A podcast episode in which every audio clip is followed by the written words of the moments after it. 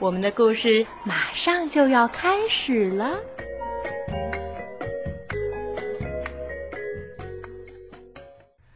小朋友们好，我是罗宁叔叔。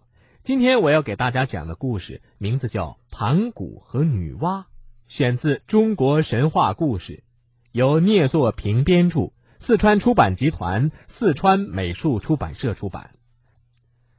在最遥远的古代，时间还没有开始的地方。天地不分，宇宙啊，就像一只好大好大的大鸡蛋，没有东西南北上下左右之分。盘古呢，就睡在这只大鸡蛋当中，没有人能告诉我们他到底是从哪儿来的。盘古啊，这一觉睡了一万八千年，他醒来的时候，发现外面黑乎乎一片，并且又闷又热。心里很生气，就拿起身上与生俱来的一把斧子，劈头盖脸的在鸡蛋里一阵乱砍。在一阵阵巨响当中，这个大鸡蛋被打破了，其中不太重而又感觉很清晰的东西，慢慢的向上升起，从而变成了天空；很浑浊而又很沉重的东西呢，就渐渐的往下沉落，从而变成了大地。因为盘古这一顿斧头啊，宇宙从此不再是混沌的大鸡蛋了，而有了天和地、上和下之分，顿时清爽多了。盘古啊，在偶然间发脾气的时候，开辟了天地，自然很高兴啊。但是他怕一不小心，这天和地又合在一起，可怎么办呢？于是他老是伸出健壮有力的双臂，将还不太高的天往上托举，在托举着天空的时候。盘古施展出法术，每天长高一丈，天空呢也就随之升高一丈，大地呀也就随之厚重了一丈。盘古这么一举呀，就举了一万八千年，天空变得如同今天这样高远，大地变得如同今天这样幽深，而盘古也长成了一个顶天立地的巨人。在天空变得和今天几乎没有太大差别的时候。盘古很满意，但是也很累了，他再也支撑不起了。于是，这位巨人就放下天空，躺在自己的大地上，准备休息一下。但是，没想到，可能是由于太过劳累了，盘古终于过劳而死。盘古的遗体成了有史以来最神奇的东西，他的左眼化成了太阳，右眼化成了月亮。头发化成了满天的星辰，手脚和身躯则化成了大地的四极和五岳，血液化成了江河湖海，筋脉化成了四通八达的道路，肌肉化成了平畴沃野，皮肤化成了草木森林，牙齿和骨头化成了各种矿物，骨髓化成了珍珠美玉，呼出的最后一口气则化成了激荡的风云雨雪。盘古死后，天地已经有了最初的模样，在天地间残留着一些浊气，这些气体在运动中慢慢的化成了鸟兽虫鱼等低等的动物，让那个死寂如坟墓的世界啊，有了一些生机和活力。天地间有一位美丽的女神，叫女娲，如同没有人知道盘古是从哪里来的一样，也没有人知道女娲是从哪里来的。女娲在大地上行走。他放眼看去，山峦起伏，江河奔流，茂林修竹，鸟兽游走，世界是一片欣欣向荣的景象。但看久了，女娲越看越烦，她总觉得这世界上好像缺少点什么，但是到底少了点什么，她也说不清楚。她想啊，将自己的这个烦恼讲给草木听，但是草木无言。想讲给鸟兽听，鸟兽回答的却也是一声声古怪的叫声。女娲想：哎，如果盘古还在，那一切都不成问题了。我可以问一问盘古吗？可惜呀，盘古已经永远的离开了。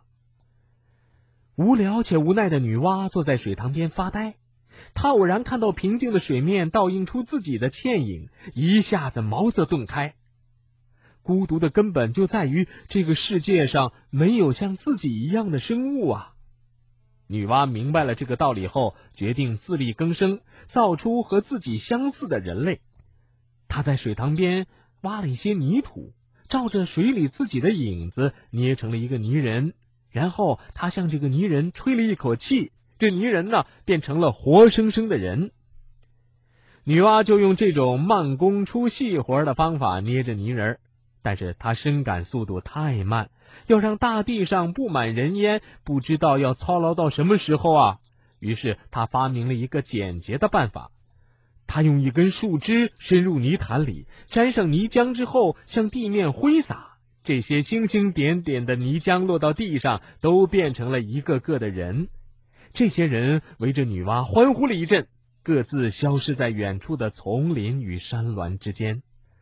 就这样不停的工作了一些日子之后啊，大地上已经到处是人类的影子了。他们采摘果实，追逐嬉戏，女娲四处走走看看，充满了成就感。但是有一天，女娲来到一个地方，看到那里人烟稀少，同时还看到一些人躺在地上一动不动。哎，女娲觉得很奇怪，就用手去拨弄那些躺在地上的人，却发现他们须发皆白，早已经死了。女娲伤感的想到：如果任由人类这样不停的因为衰老而死去，那么自己就不得不永无止境的造人呐。想到造人工作的麻烦，女娲很着急。女娲急中生智。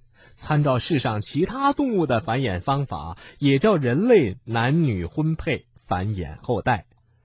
就这样，人类从此便不再有断子绝孙的危险，而女娲也不用再昼夜操劳的制造人类了。在人类最初的岁月里，所有的人都过着类似于食禁果之前的亚当和夏娃在伊甸园里的幸福生活。但是，不知道从哪一天起，灾难降临人间。天空由于不可预知的原因出现了一个巨大的漏洞，天河里的水就顺着这个漏洞从天上倾泻下来，大地变成一片泽国，很多人和动物都被淹死了。侥幸捡了一条性命的人，只能龟缩在一些比较高的山峰上。祸不单行，那些没有淹没的地方也不再像从前那样平畴万里，而是裂开了一道道口子，随时都有人因不小心掉进万丈深渊。与此同时，一些猛兽也趁机吞噬人民，不少老弱病残被活生生的吃掉，尤其是一条黑龙，更是神出鬼没，叫人防不胜防。女娲觉得自己有义不容辞的职责，将人民从水深火热之中解救出来。她打算第一步是补天，为此，女娲在世上到处奔走，寻找可以用来补天的材料。最终，女娲决定选取五种最为精美的石头作为补天之物。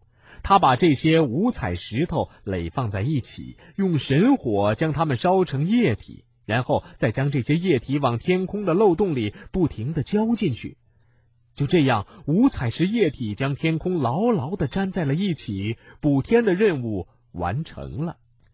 以前支撑天空的是盘古的四肢所画的四根巨柱，由于年久失修，这四根巨柱随时都有倒塌的可能，而天空也经常晃来晃去。女娲捉到了一只大乌龟，将它的四只脚砍下来，用来代替原来的四根天柱，这样天空不再摇晃。下一步，女娲收拾了地上那条危害人间的黑龙，将凶猛的野兽也赶到了远方的森林里。女娲又找到许多苇草，将苇草烧成灰，用苇草灰填进了大地的裂缝中，大地又重新成为一个连续的整体。女娲做完这些工作，人民重新过上了安居乐业的生活，她便放心了。女娲补完天地之后，坐着龙拉的车子回到了天上，向天地述职。以后啊，她一直居住在天上，默默的注视着人间。后来呢，他被人类看作是自己的守护神。好了，小朋友们，今天的故事就讲到这儿，我们明天再见。